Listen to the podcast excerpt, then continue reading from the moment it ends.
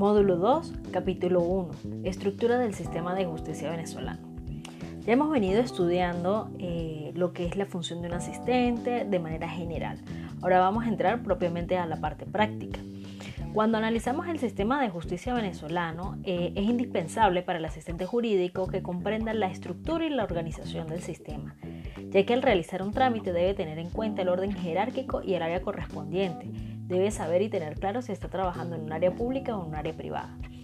Muchos de los despachos y de los abogados eh, pueden nadar en esas dos aguas, es decir, pueden ejercer lo que es la parte pública y la parte privada. En ocasiones puedan tener casos en donde están ambas partes, ¿no?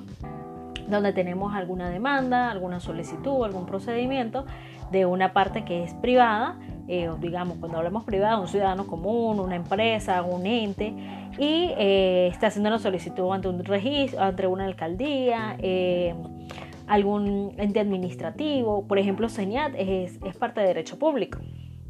Entonces tenemos que tener claro esto. Allí es donde juega el asistente, que muchas veces quien va a desarrollar eh, actuaciones de investigación, va a ir a solicitar información, va a revisar algún tipo de expediente, entonces debe tener idea eh, en plano general en qué área y en qué proceso y en qué parte eh, se está manejando. muchas veces el despacho y el abogado le va a solicitar que averigüe normativas específicas respecto a un caso X. allí es donde entra mucho el juego del Internet saber investigar, eh, tener algunas páginas a la mano eh, de, normas.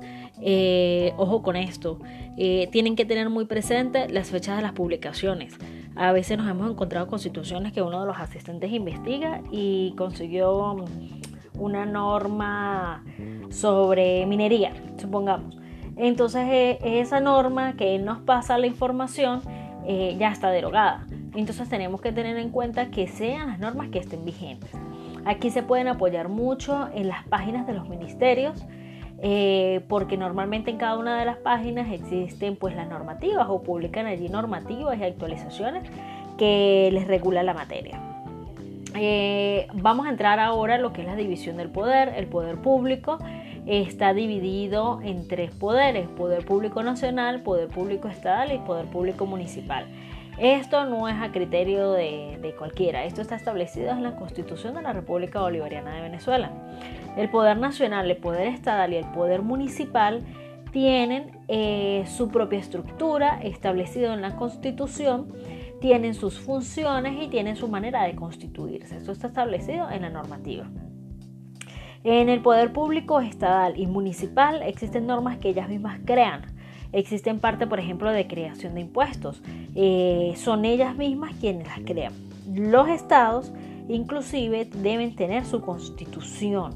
Eh, al igual como Venezuela tiene su constitución nacional, los estados tienen las de ellas. El poder público nacional se divide en ejecutivo, legislativo, judicial, ciudadano y electoral. Eh, a nosotros en el curso nos enfocamos más en la parte del poder legislativo y el poder judicial el poder legislativo que es el que nos crea las leyes y el poder judicial que es el que ejecuta y el que verifica el cumplimiento de esa normativa.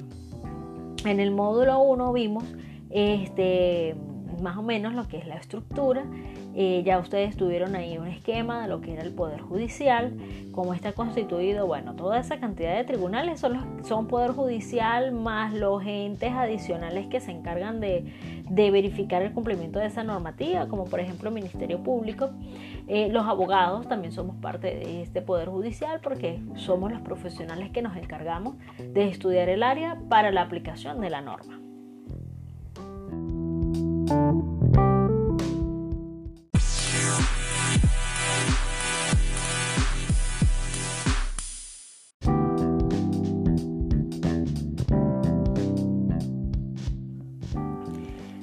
Siguiendo con el mismo orden de ideas dentro de la estructura del sistema de justicia, ya sabemos que el legislativo es el poder que se encarga de crear las normas. Cuando estamos haciendo la investigación y cuando hago énfasis en el asistente, es tanto para los que son abogados como para los que no son abogados, porque aquellos asistentes que no son abogados van a, muchas veces el abogado y el despacho les solicita que investigue, por lo tanto debe tener una idea.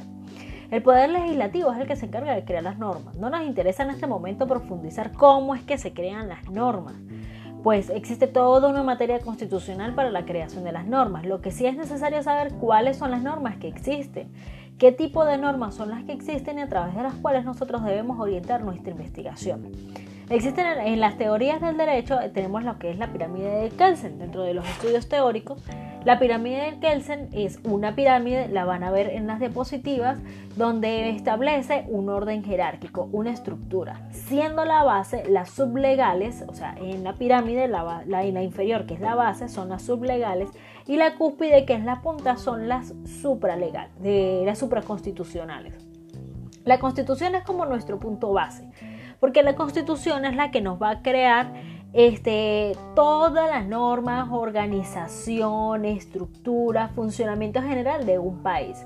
Sobre la Constitución tenemos los tratados internacionales. La Constitución de la República Bolivariana de Venezuela reconoce los tratados internacionales también como normativas cuando han pasado por todo un procedimiento que está establecido allí y les da un carácter legal. Es decir, Venezuela celebra un contrato, un acuerdo, un tratado internacional y eh, se asume a ciertas condiciones. Por lo menos en la parte de derechos humanos, todos los países o la mayoría de ellos se suman a, a estos tratados internacionales.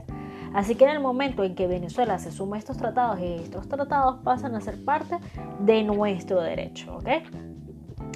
Eh, después de la constitución vienen las leyes orgánicas. Las leyes orgánicas nos van a identificar organización, nos van a identificar, nos van a establecer procedimientos, incluso nos pueden establecer organismos, cómo van a funcionar, cómo van a administrar el dinero. Eh, eh, la ley orgánica me va a dar el, el balance general de toda una normativa, de todo un aspecto, de toda una materia. Después de esta ley orgánica vienen las leyes ordinarias o, decretos leyes. Son las leyes convencionales, son las leyes normales.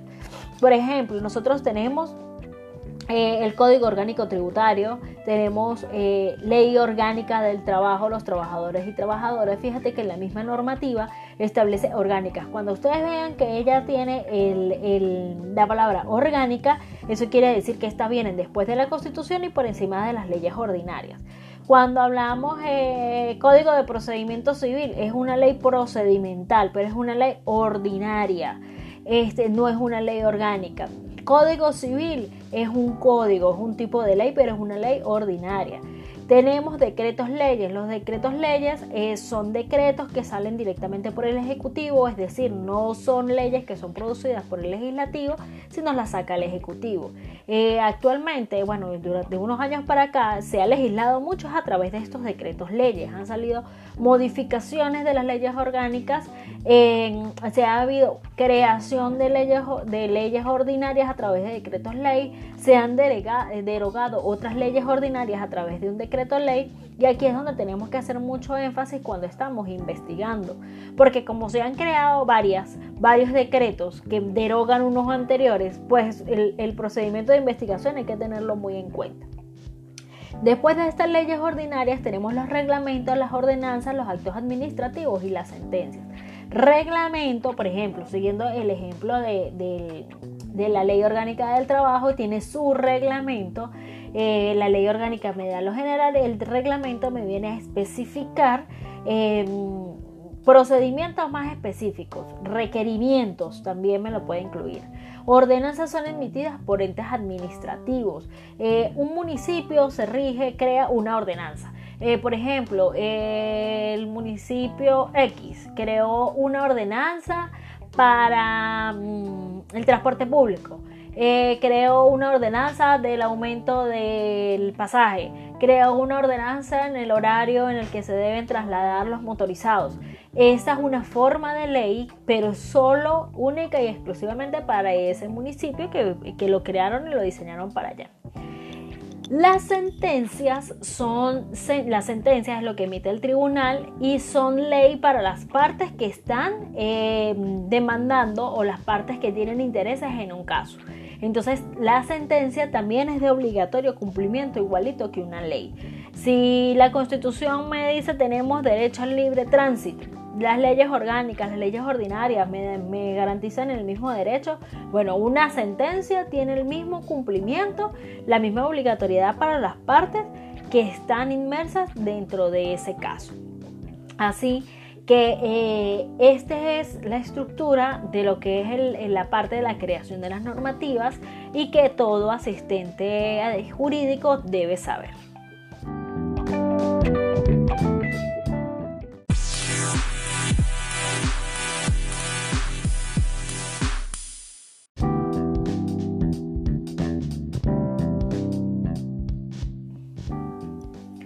Módulo 2, capítulo 2.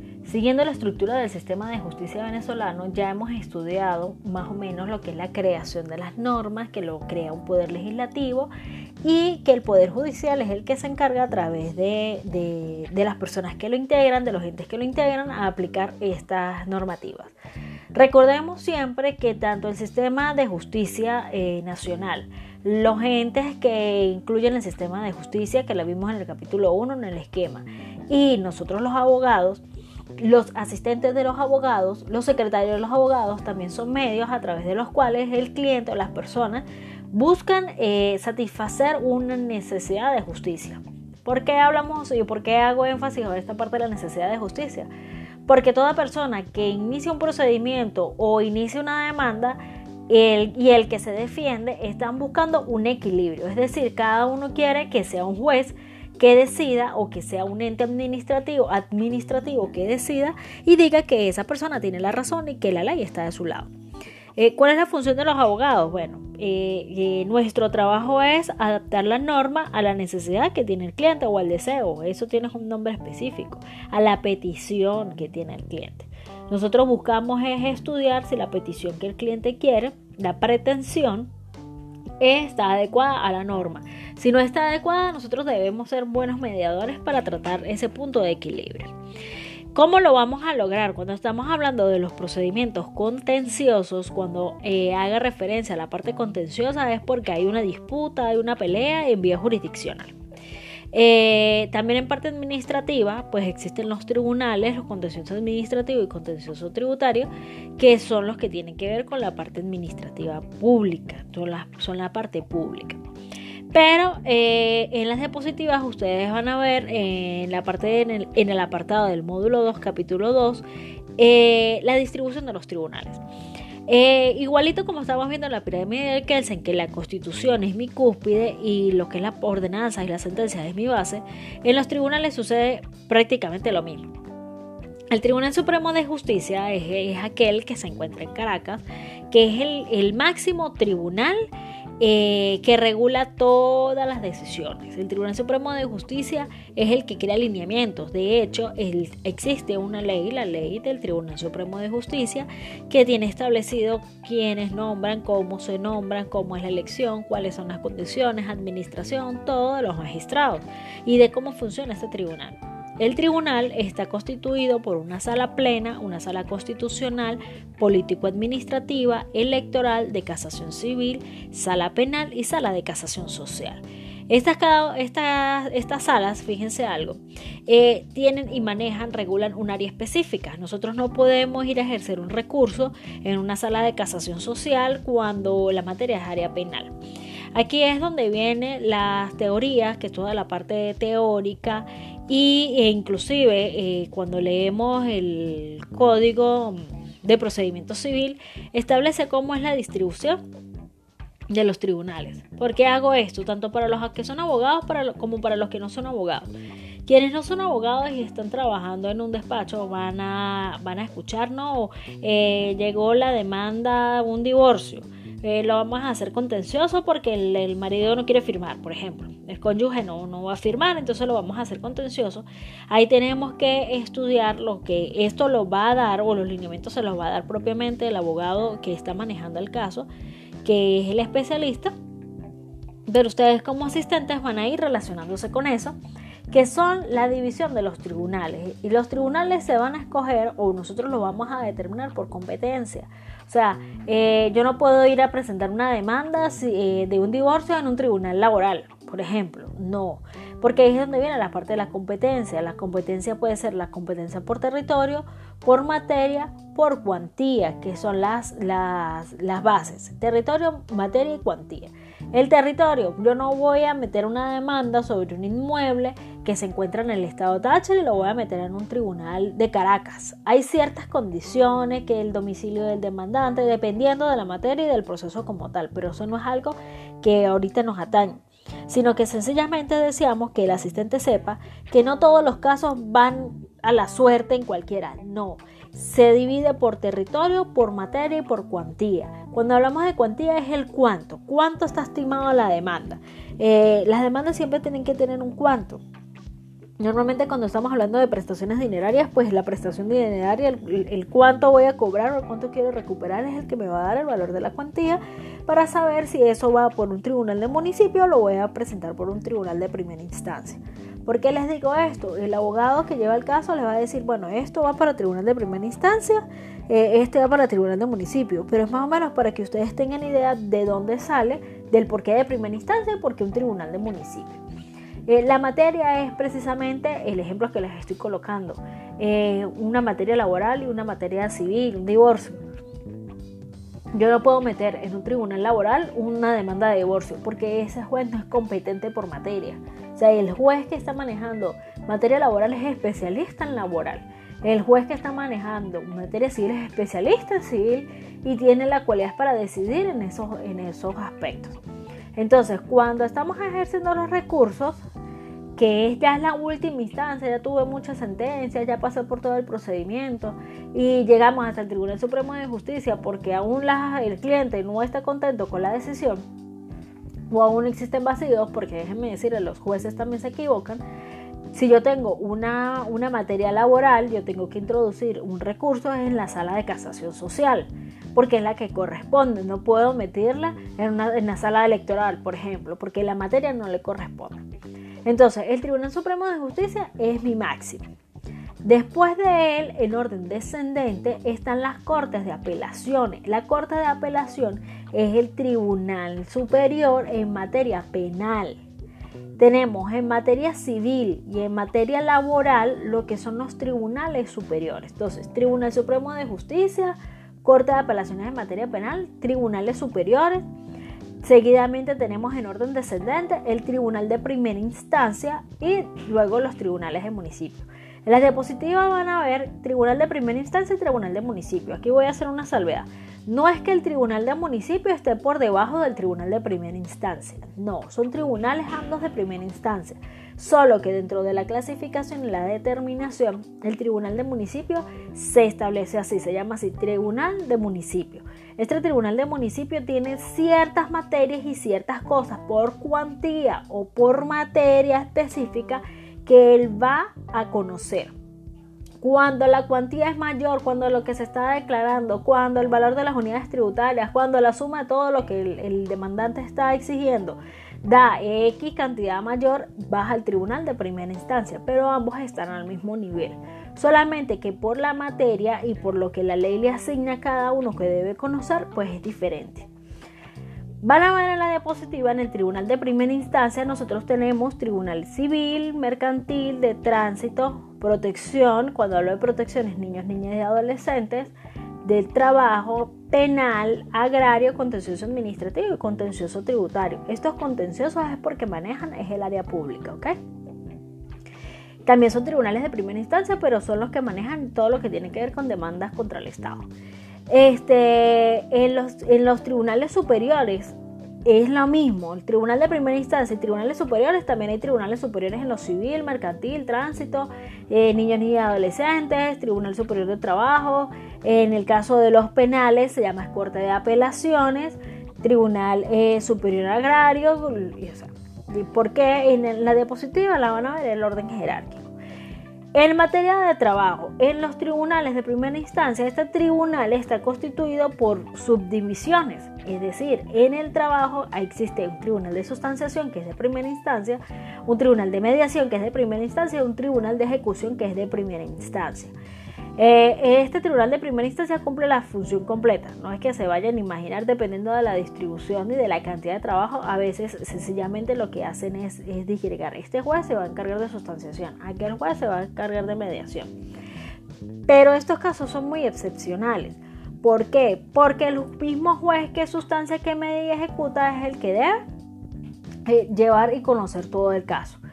Juicio eh, es otro juez, porque en casos laborales muchas veces en sustanciación y en mediación quedan las partes de acuerdo, se ejecutan los pagos y ni siquiera tuvimos que llegar a una ejecución o ni siquiera tuvimos que llegar a un juicio porque las partes quedaron de acuerdo. En materia penal, primera instancia es control, juicio y ejecución. O sea, el juez controla el proceso, enjuicia y es el que hace la ejecución. Eh, cuando ya se tiene una sentencia y no gustó la sentencia, sencillamente en materia penal se va a apelar a la Corte de Apelaciones. ¿sí? Se va a ejercer un recurso ante la Corte de Apelaciones. Recordemos que en materia del trabajo, si en sustanciación, mediación, ejecución o juicio no nos gustó el resultado, vamos a los tribunales superiores para poder ejercer el recurso.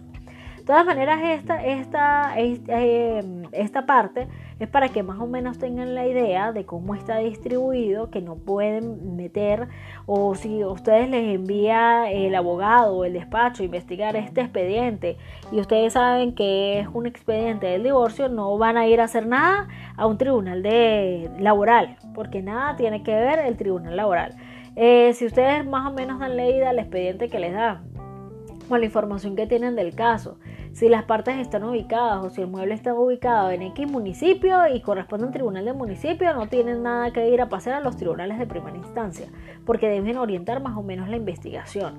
De pronto les puede suceder también que mm, eh, eh, llegue algún cliente, eh, yo me divorcié en el año de la pera, por poner un ejemplo, porque muchas veces tienen alguna idea pero no saben exactamente qué.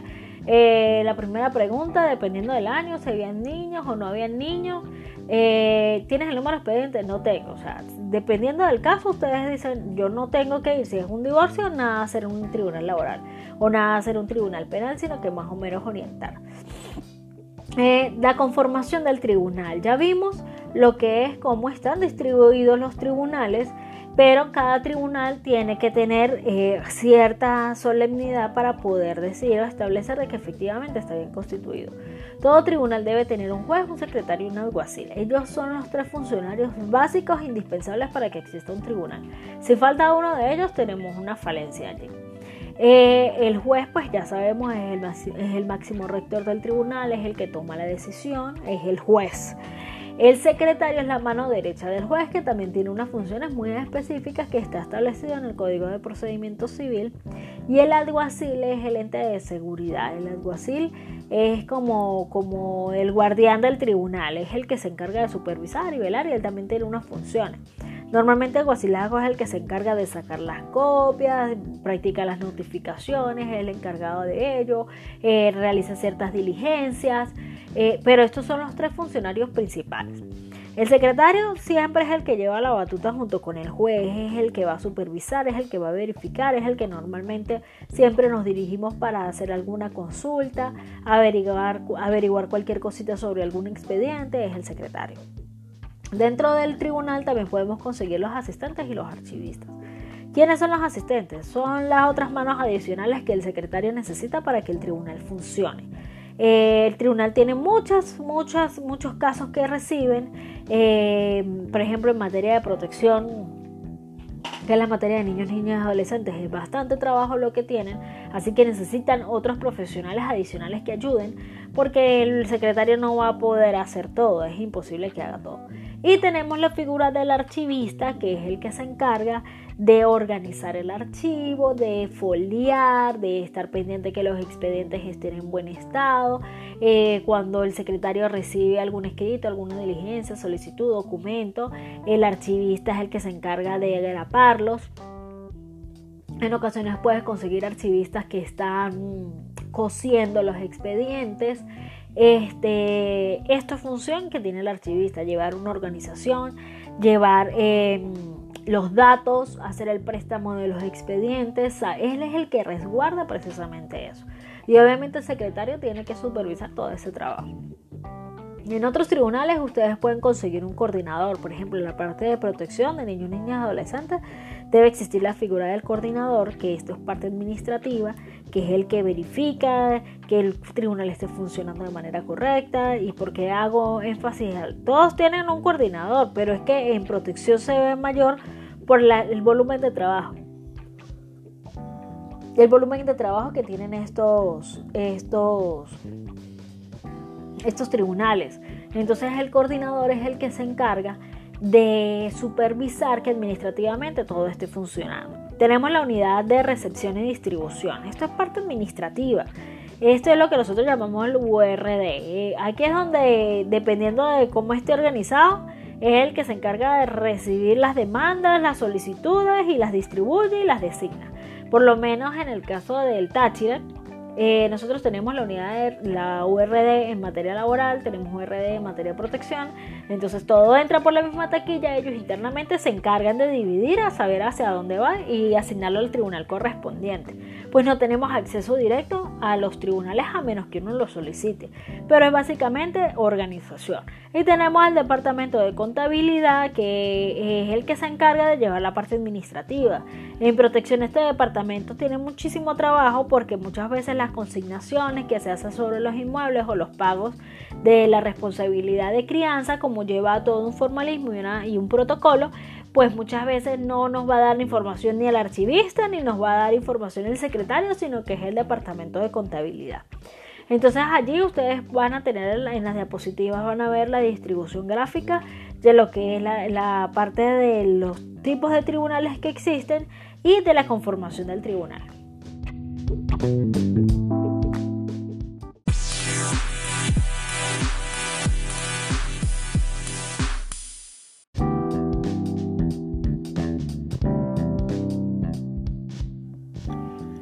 Módulo 2, capítulo 3.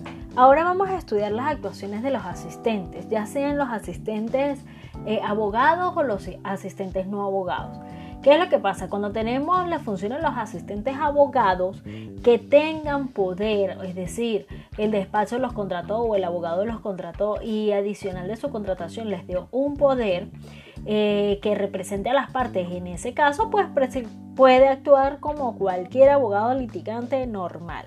Lo único que como este asistente no tiene el control sobre el caso o no tiene la experiencia, pues debe cumplir son las instrucciones y los lineamientos que le dé el despacho o que le dé el abogado. Eh, a continuación vamos a estudiar las actuaciones que puede hacer un asistente que no es abogado. E indudablemente en aquel principio legal quien puede lo más puede lo menos, es decir, si esto lo puede hacer un no abogado, pues obviamente lo puede hacer con, igualito, con, con mayor propiedad, un asistente que es abogado. Primero, la revisión de la distribución. Cuando llega al despacho un caso, se toma el caso, se decide presentar la demanda. La demanda como tal es un libelo, eh, váyanse familiarizando con la terminología, es el libelo. Eh, este libelo va a un tribunal de distribución. Por ley eh, se hace un sorteo, eh, cada seis meses cambian los tribunales de distribución, tanto de municipio como los de primera instancia como los dos superiores. Es el mismo procedimiento para los tres niveles, es una distribución.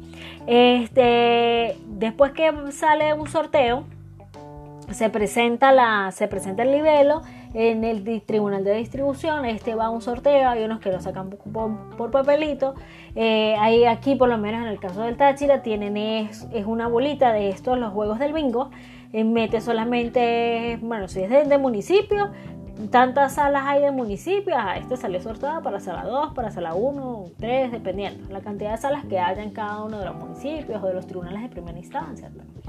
Entonces salió la distribución. El abogado le va a decir a su asistente, por favor, ve y revisa en dónde quedó. O en el término común, como a veces empleamos en dónde cayó. Entonces, eh, el asistente se dirige al tribunal de distribución.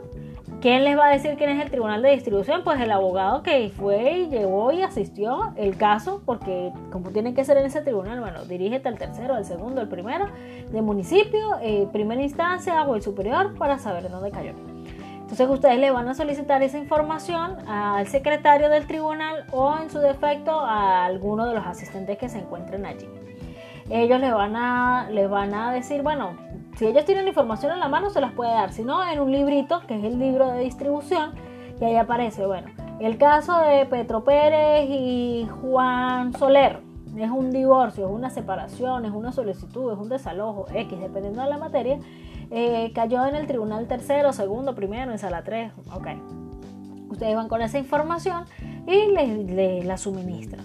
Eh, también pueden hacer la revisión de entrada, ya que ustedes ya saben que el, el expediente, el, perdón, el libelo o la solicitud cayó en sala 2, eh, se dirigen a la sala correspondiente o al tribunal correspondiente en la que quedó ese expediente y piden por favor que les den el libro de entrada o la revisión de entrada.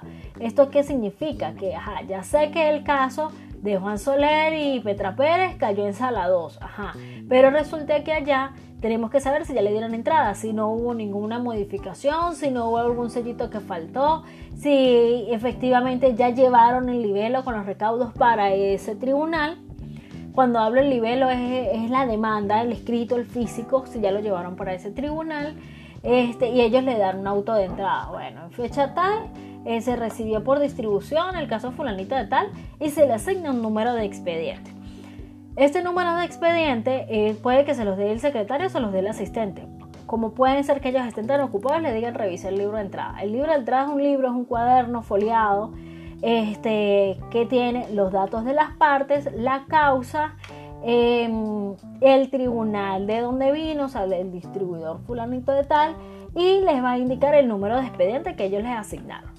Ese va a ser la cédula de identidad de ese caso. Con ese número de expediente es que van constantemente a, investigar. Este, después que ya ustedes tengan la ubicación del número de expediente, pueden pues, y seguidamente solicitar el expediente al archivo, al archivista. A partir de allí, ese va a ser el número que va a identificar siempre ese caso. Si el caso en primera instancia se fue a un recurso, también ese caso va a una distribución, sale un sorteo y sigue el mismo procedimiento. ¿ok? En el archivo, ¿qué más pueden hacer ustedes los no, los no abogados? Solicitar las copias simples. Eh, la copia simple, ustedes sencillamente le piden al archivista, necesito una copia del folio fulano de tal. Eh, la foliatura es el número, la foliatura es el número de la hoja, la hojita. Ustedes siempre van a ver, inclusive en los registros mercantiles también se trabaja con foliatura es el numerito de la hoja, es la, la hoja número 5, es la hoja número 6, es la hoja número 7. Entonces ustedes piden, necesito una copia del folio 10 al 20, entonces ya ellos saben que son tantas copias. Esa copia simple es una copia normal, no lleva ningún tipo de sello, no lleva ningún tipo de, de adicional, sencillamente es como si tú fueras a la fotocopiadora de la esquina y le sacaras copia. Ojo, los expedientes nunca pueden salir del tribunal siempre es a través del alguacil que se, coordinan las copias, ya sea que el alguacil vayan con ustedes y les saque la copia porque no pueden perder nunca de vista los expedientes, este, ya sea que uno sencillamente cancele directamente al alguacil, se le entregue el dinero para que él saque las copias, eso es una copia simple. Las copias certificadas y las tiene que solicitar es el abogado, el abogado que esté apoderado, abogado aparte o el abogado que esté asistiendo. La revisión de cartelera para las fechas de las audiencias. Eh, puede ser que el abogado les, di, les pida vete al tribunal y revisa la cartelera para saber si ya salió publicado. Eh, las carteleras están ubicadas en un lugar público. en los tribunales este, cualquier persona puede acceder y revisa. ya sabemos que el expediente 1, 2, 3 en caso de divorcio tiene audiencia el 25 de mayo a las 10 de la mañana. Eso lo pueden verificar ustedes. En los tribunales de protección, en los tribunales laborales y en los tribunales penales no pueden solicitar expedientes, no pueden hacer revisiones, a excepción de aquellas personas que sean parte. Es decir, quienes tengan poder en el expediente, quienes tengan un interés, quien sea testigo, o sea, cualquier persona que aparezca dentro de ese expediente son aquellas que pueden revisarlo, pedirlo. De resto, quien no sea no puede solicitarlo. E, por, eso es que los abogados que no son asistentes, los abogados que son asistentes pero no son parte en los expedientes, no les van a prestar en el caso de los penales, de protección y los laborales. Em, y por supuesto, pues si hay un, tenemos un abogado, que, un asistente que no es abogado, pues muchísimo menos porque no va a tener ningún tipo de cualidad. en el resto de los tribunales, cualquier persona. ¿Qué pasa en los tribunales laborales, en los penales y en los de niños y adolescentes? La cartelera y la verificación de las tablas de los días de despacho están normalmente en un lugar público. Entonces, una cosa es tener acceso al recinto, es decir, al lugar, a la ubicación física de los tribunales laborales, de protección y penales y otra cosa muy diferente es revisar el expediente. Entonces aquella persona que no sea parte en el caso puede revisar la cartelera para verificar con el número de expediente qué día tiene audiencia y a qué hora. Eh, no hay ningún tipo de limitante. Lo mismo la verificación de los días de despacho. Los días, la verificación de los días de despacho es una tabla. y cuando hablo de tabla es, un formato en Word, es un formato en Excel que dice qué días hubo despacho y qué días no hubo despacho. Esta información les sirve a los abogados para poder sacar el cómputo de algún lapso, algún escrito que deba presentar, promoción de pruebas. Entonces cuando vayan a hacer la verificación de los días de despacho tienen que saber contar muy bien. Eh, porque un día que, que, se pelen, que por ejemplo nosotros como abogados nos confiemos en el asistente, que digan, bueno, el lunes, martes y miércoles no hubo despacho, para nosotros son tres días que corren. Resulta que el asistente miró mal o no verificó que la hoja que estaba viendo era del mes anterior.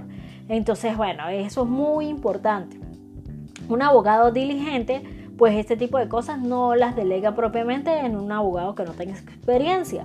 Pero como ustedes se están formando, ya saben estos detalles, estos tips que son muy importantes que deben tener en cuenta para que cuando desarrollen el trabajo, pues el despacho o el abogado a quienes le trabajan sepan que están contando con un profesional que está capacitado en atender estos detalles.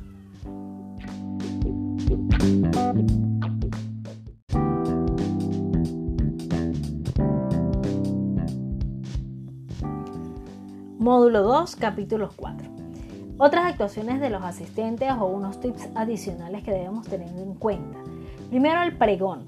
Eh, el pregón es el llamamiento que hace el alguacil eh, minutos eh, antes de la audiencia. Es decir, tenemos una audiencia a las 10 de la mañana, el alguacil sale a 5 para las 10, llamando a las personas parte a través del número de expediente o nombra a las partes. Pedro Pérez y Juan Soler, caso divorcio expediente 1, 2, 3. ¿sí?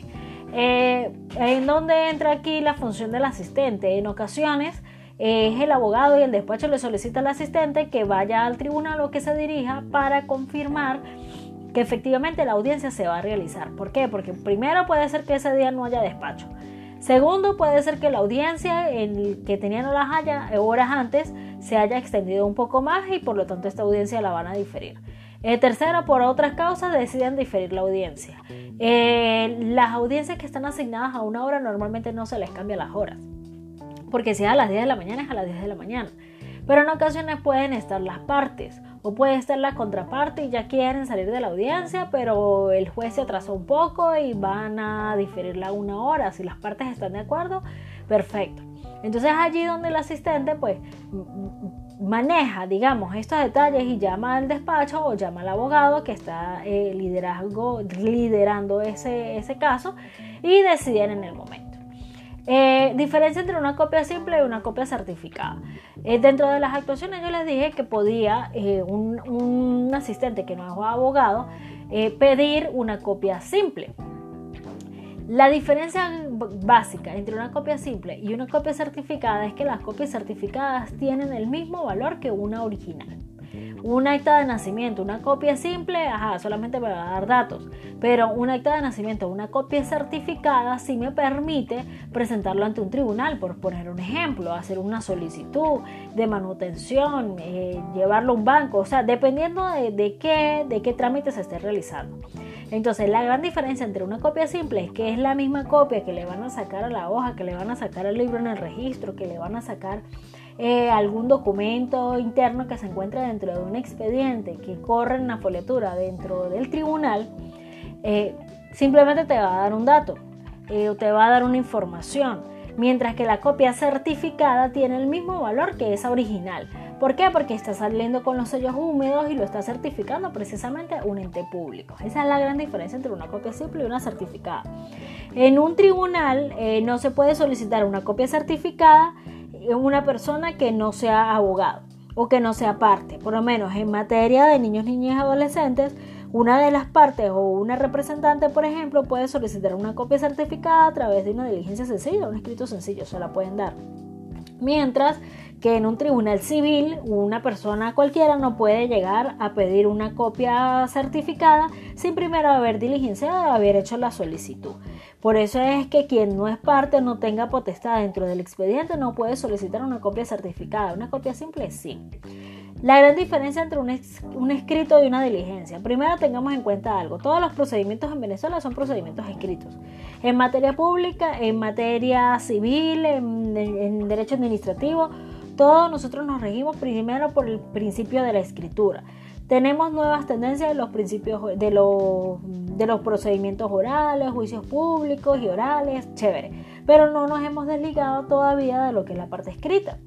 De allí que siempre en las asesorías yo les digo a los empresarios, administradores, gerentes, recursos humanos, todos deben dejar evidencia. Cuando hablo de las evidencias es que dejen todo por escrito. Este principio de escritura está contenido en la norma, está contenido en la ley. Eh, los contratos de trabajo déjenlo por escrito. Porque si nosotros las normativas nos exigen en expedientes, en tribunales, dejar todo por escrito, pues en parte administrativa y en gerencia, pues es la mejor manera. Entonces, ¿qué es un escrito y qué es una diligencia? Un escrito es una solicitud formal argumentada desde el punto de vista jurídico, es muchísimo más técnico, es una, es una solicitud, un requerimiento, en ocasiones se puede considerar hasta una aclaratoria que solicitan las partes que intervienen en un caso este, al ente. Y aquí hablo eh, tanto en público o en privado. Cuando puede, puede, ser un ente, puede ser la alcaldía, puede ser el departamento de catastro, eh, puede ser este que te digo yo, la gerencia de un banco, donde ustedes están sustentando y formalizando una petición. Mientras una diligencia, la diligencia en parte de jurisdiccional en tribunales, es una solicitud más sencilla, es menos elaborada, menos protocolar y cuando digo menos protocolar es que tiene igualito un formalismo, pero no es tan estudiada, tan profunda como lo puede ser un escrito. Eh, la diligencia tiene cierto formalismo y van a tener también dentro del material unos modelos de un escrito y una diligencia, este, en donde mm, pueden ver, van a visualizar la gran diferencia en lo sencillo que puede ser una y en lo más complejo y elaborado que puede ser la otra. La diligencia muchas veces es empleada, en su mayoría de las ocasiones es empleada, para hacer un trabajo minucioso que el abogado hace y aquí entra muchísimo, pero muchísimo en juego los asistentes que son abogados. ¿Por qué? Porque nos beneficia mucho tener un aprendiz de derecho con ya su, su, número de IMPRE donde le damos un poder para que solicítame las copias certificadas, se hace a través de una diligencia.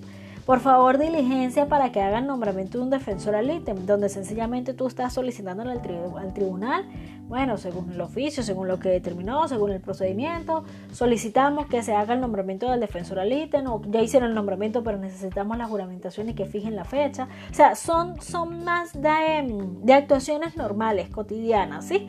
Ya no es tanto eh, ahondando en temas profundos del caso.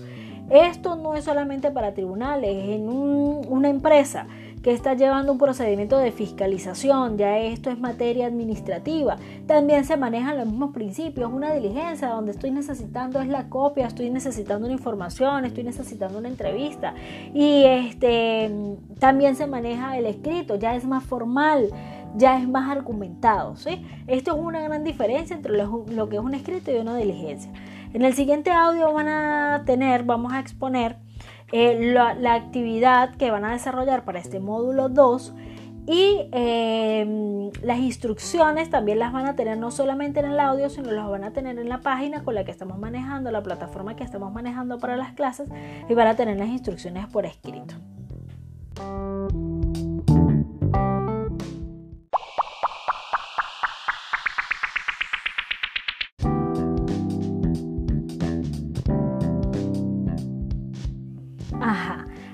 Ya que estamos finalizando el módulo 2, eh, ya evaluamos en el capítulo 1, 2, 3 y 4 la creación de la norma, distribución de los tribunales, qué actuaciones puede tener un asistente que es abogado, qué actuaciones puede tener un asistente que no es abogado, la diferencia entre un escrito y una diligencia.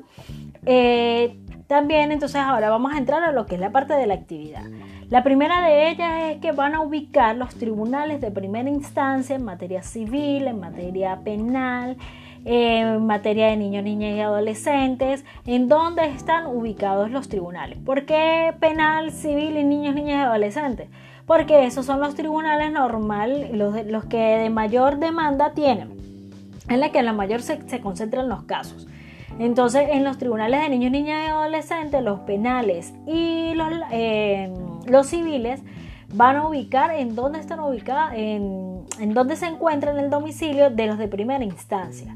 Ojo, si yo, por ejemplo, vivo mm, en San Cristóbal, voy a ubicar los de primera instancia que estén cerca del domicilio donde yo me encuentro. No necesariamente los tribunales de primera instancia tienen que estar municipalizados. Los de municipio sí, por eso la tarea si los, si los diseñamos los del municipio pues es más fácil.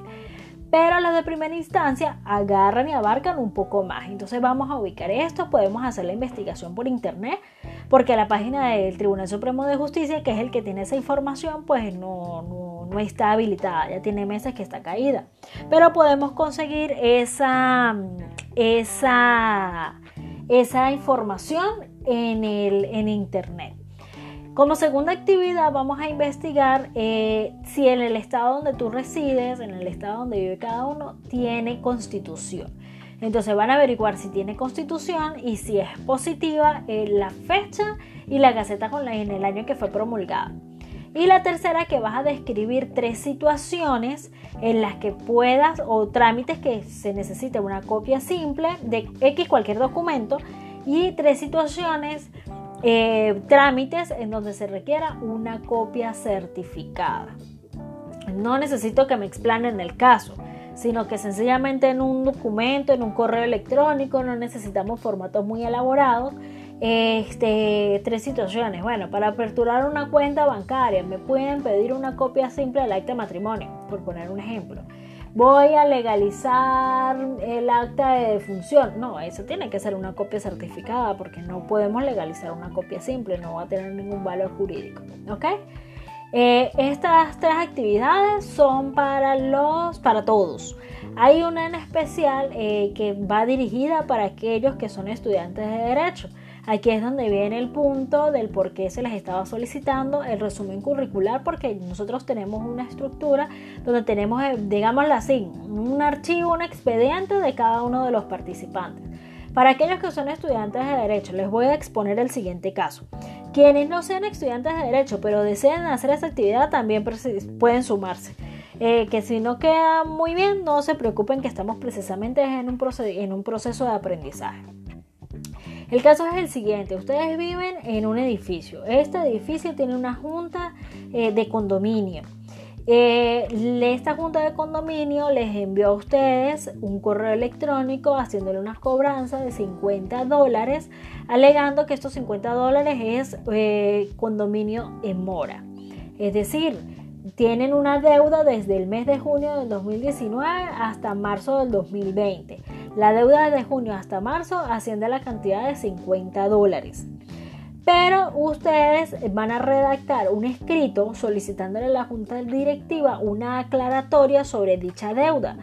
Pues ustedes saben muy bien que lo que fueron los meses de febrero y marzo del año 2020, del corriente año, lo pagaron. Más sin embargo, la junta directiva está haciéndole las cobranzas completas desde el mes de junio del 2019 hasta marzo del corriente año. Formalismos para escribir, no necesitamos mucho formalismo para escribir. Eh, se les va a enviar, van a tener la información, o ya, deben, cuando salga publicada estos audios y las actividades, ya sale todo publicado al mismo tiempo, lo que son los modelos del escrito y lo de la diligencia, para que más o menos se puedan guiar. Para que tengan una idea, esto es una aclaratoria que ustedes están solicitando a un ente privado pero eh, privado porque estamos hablando de un condominio, tienen una propiedad privada, una propiedad privada, pero este, tienen ciertos formalismos en redacción, en solicitud de información. Entonces, si tienen dudas con referente a esta actividad, los que son estudiantes de derecho o quienes no sean, pero desean eh, tomar la, la, la rienda y también desarrollar la actividad, por favor me escriben. Eh, recuerden, es eh, un escrito solicitándole a la Junta Directiva una aclaratoria sobre la mora que les están cobrando de 50 dólares desde el mes de junio hasta el mes de marzo del 2020, sabiendo ustedes que los que fue en el mes de febrero y marzo del 2020 pagaron dicha deuda. Bueno muchachos, este es el módulo 2. Eh, si tienen algunas dudas, por favor escriban, eh, solicítenlas, tienen el número del WhatsApp para cualquier aclaratoria que tengan y sigamos adelante eh, aprovechando pues estas circunstancias para aprovechar el tiempo, para aprender y para ser mejores profesionales.